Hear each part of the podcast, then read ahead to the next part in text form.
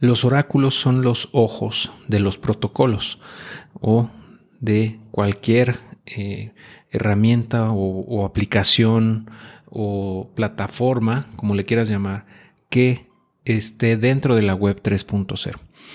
Es decir, eh, todos estos desarrollos, estas plataformas, estos, eh, estas dApps, las DAOs, etcétera, todo tiene, eh, digamos, está hecho de código, pero no está comunicado con el mundo exterior. ¿no? O sea, está, es un ambiente cerrado, digámoslo así.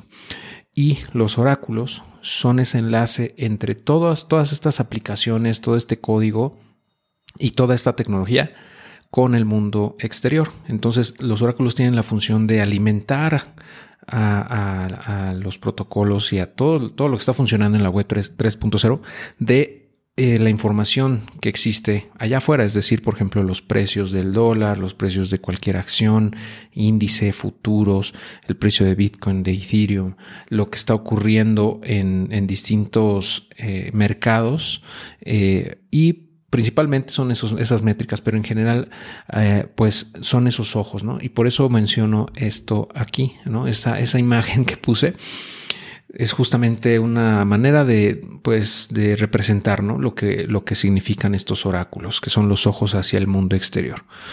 Eh, hay dos proyectos que yo considero son de los más relevantes, y no es que los más importantes en, en este tema. El primero es Chainlink y el segundo es The Graph.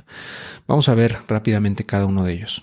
Aquí ya estamos en la página principal de Chainlink, en donde, bueno, no está en español todavía esta página, pero te la puedo traducir rápidamente nada más para que sepas más o menos de qué va. Eh, aquí menciona que su función es conectar de manera segura contratos inteligentes con data o datos y servicios que están fuera de la cadena off-chain, es decir, datos que no forman parte, datos o servicios que no forman parte de la blockchain, eh, en específico de una blockchain o de un protocolo, etcétera. Eh, entonces aquí abajo puedes ver, por ejemplo, cuáles son algunos de los, de los protocolos o de las plataformas que utilizan Chainlink. Está Aave, de la cual ya hemos platicado en otras ocasiones, incluso mostré algunos ejemplos ¿no? de cómo funciona. De Synthetics, que es otra plataforma bien interesante en donde replican activos del mundo, digamos, del mundo real. Eh, es como un espejo de acciones, de índices, de pues un montón de, de la bolsa, ¿no? de futuros, etcétera. Eh, Forex y, muchos más, muchos más eh, activos y los representan dentro de, eh, la web 3.0, Compound, Paxos, TrueFi, etcétera, ¿no? Entonces, eh, digamos, es más o menos como esta representación que vemos aquí, voy a hacerle un zoom, es como, como funciona, ¿no? O sea, es, Chainlink lo que hace es alimentar estos protocolos con la información del mercado, con, información de, de otros servicios o de, plataformas que están fuera de blockchain o de web 3.0. Vamos a, mostrar rápidamente aquí algunos casos de uso. Eh, son eh, principalmente es DeFi, también en, empresas, en seguros, en NFTs y gaming y en impacto social, ¿no? Es como lo mencionan.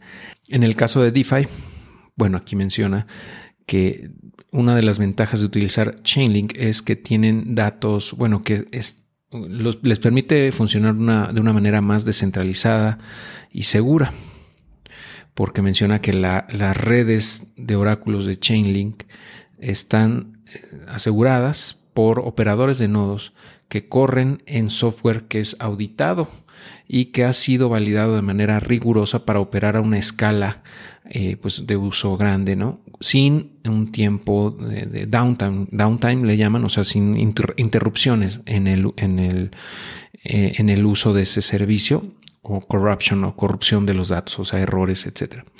Eh, tienen datos de la más alta calidad, resistente a la manipulación, porque tienen, están, están, son proveídos estos datos desde distintos o múltiples APIs autenticados que son agregados o son eh, consolidados en una respuesta validada final. Es decir, de esa manera se, remueve el punto único de falla. Y bueno, Chainlink es la, la, red más adoptada en DeFi. Eso sí, no, no hay la menor duda. Eh, les permite tener una rápida integración y desarrollo eh, con, con, desarrolladores, o sea, gente que está construyendo cosas en la web 3.0, ¿no? Porque ya tienen muy avanzada la manera de integrar, nada más con Ethereum, sino con otras cadenas. Eh, también tienen ah, un, un, rango diverso de servicios descentralizados. Por ejemplo, se incluye data feeds, o sea, el, el alimentar de, alimentación de datos, pruebas de reserva, eh, keepers, Verifiable Randomness Function and Cross-Chain Interoperability. Que bueno, eh, la verdad de ahí sí no sé exactamente de qué se trata esto de Keepers, Verifiable Randomness Function, pero esto de Cross-Chain Interoperability, pues básicamente es que puedas interactuar entre distintas blockchains, ¿ok? Que, que tu, tu proyecto, tu, tu DApp, lo que quieras construir, pueda operar dentro de, o sea, e interactuar con distintas blockchains. Entonces, básicamente lo que hace, eh, pues en este caso Chainlink, es proveer de servicios de, datos de, una manera descentralizada a cualquier tipo de contrato inteligente. Entonces, de esa manera les permite eh, pues apalancarse ¿no? de todos los recursos off-chain que están fuera de la cadena, vamos. Eh, por ejemplo, eh, pues validadores de datos, ¿no? O sea, el dato, los datos de los precios de, muchas cosas.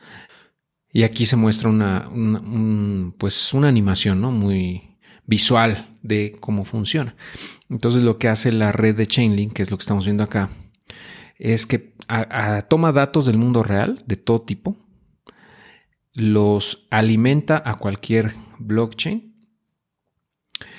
y bueno, ahí interactúan esos datos con, cosas que ocurren dentro de estas cadenas y después regresan al mundo real a través de la cadena de, Chainlink. Entonces eh, hay esa interactividad o esa interoperabilidad entre lo que ocurre dentro de, lo, de, la, de las soluciones blockchain como Solana, Avalanche, Ethereum, Bitcoin, Polygon, Binance Smart Chain, etcétera, con cosas que suceden fuera en el mundo real.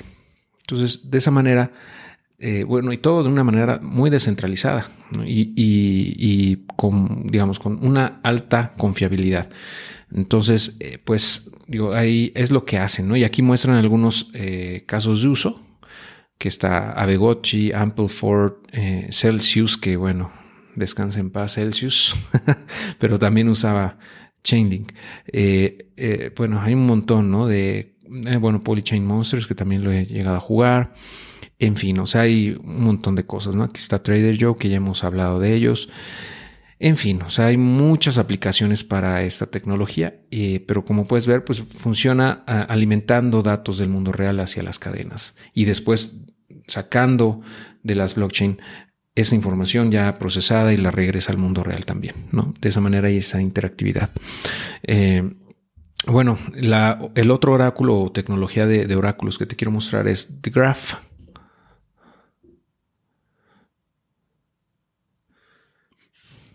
Que bueno, tiene una función similar y bueno, esta página sí está en español y aquí dice APIs para un futuro vibrante y descentralizado. Entonces lo que dice es un protocolo de indexación que permite consultar y procesar datos de redes tales como Ethereum. Eh, cualquier persona puede crear y publicar APIs de forma abierta, denominados como subgrafos o subgraphs, facilitando el acceso a la información correspondiente. Esto de indexación es algo similar a lo que hace Google. ¿Ok? Como para que quede un poco más claro.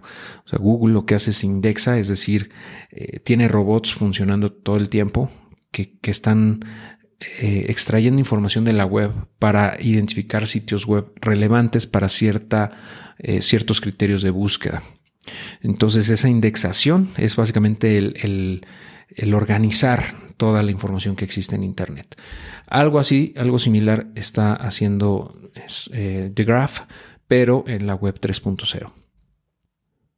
Por ejemplo, aquí si tú buscas cuáles son los proyectos DeFi más eh, nuevos, eh, te va a dar esos resultados, ¿no? O cuáles son los intercambios que tienen la mayor liquidez, cuáles son las propuestas de, propuestas de gobernanza que tienen la mayor representación, eh, etcétera. O sea, puedes hacer búsquedas dentro de la web 3.0.